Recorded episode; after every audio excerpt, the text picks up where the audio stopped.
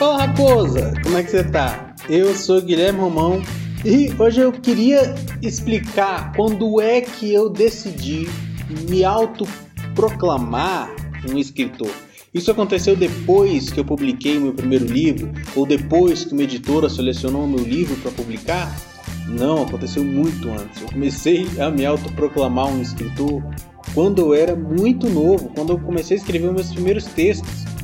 E eu passei, quando mais velho, a acreditar que quando a pessoa tem um impulso de escrever, ela é um escritor. Então, se você tem um sonho, ou um impulso, ou uma vontade, já se autoproclama, coloque na sua cabeça e no seu coração que você é aquilo que você quer ser. Isso aí, espero ter ajudado. Um grande abraço, raposa, e tchau.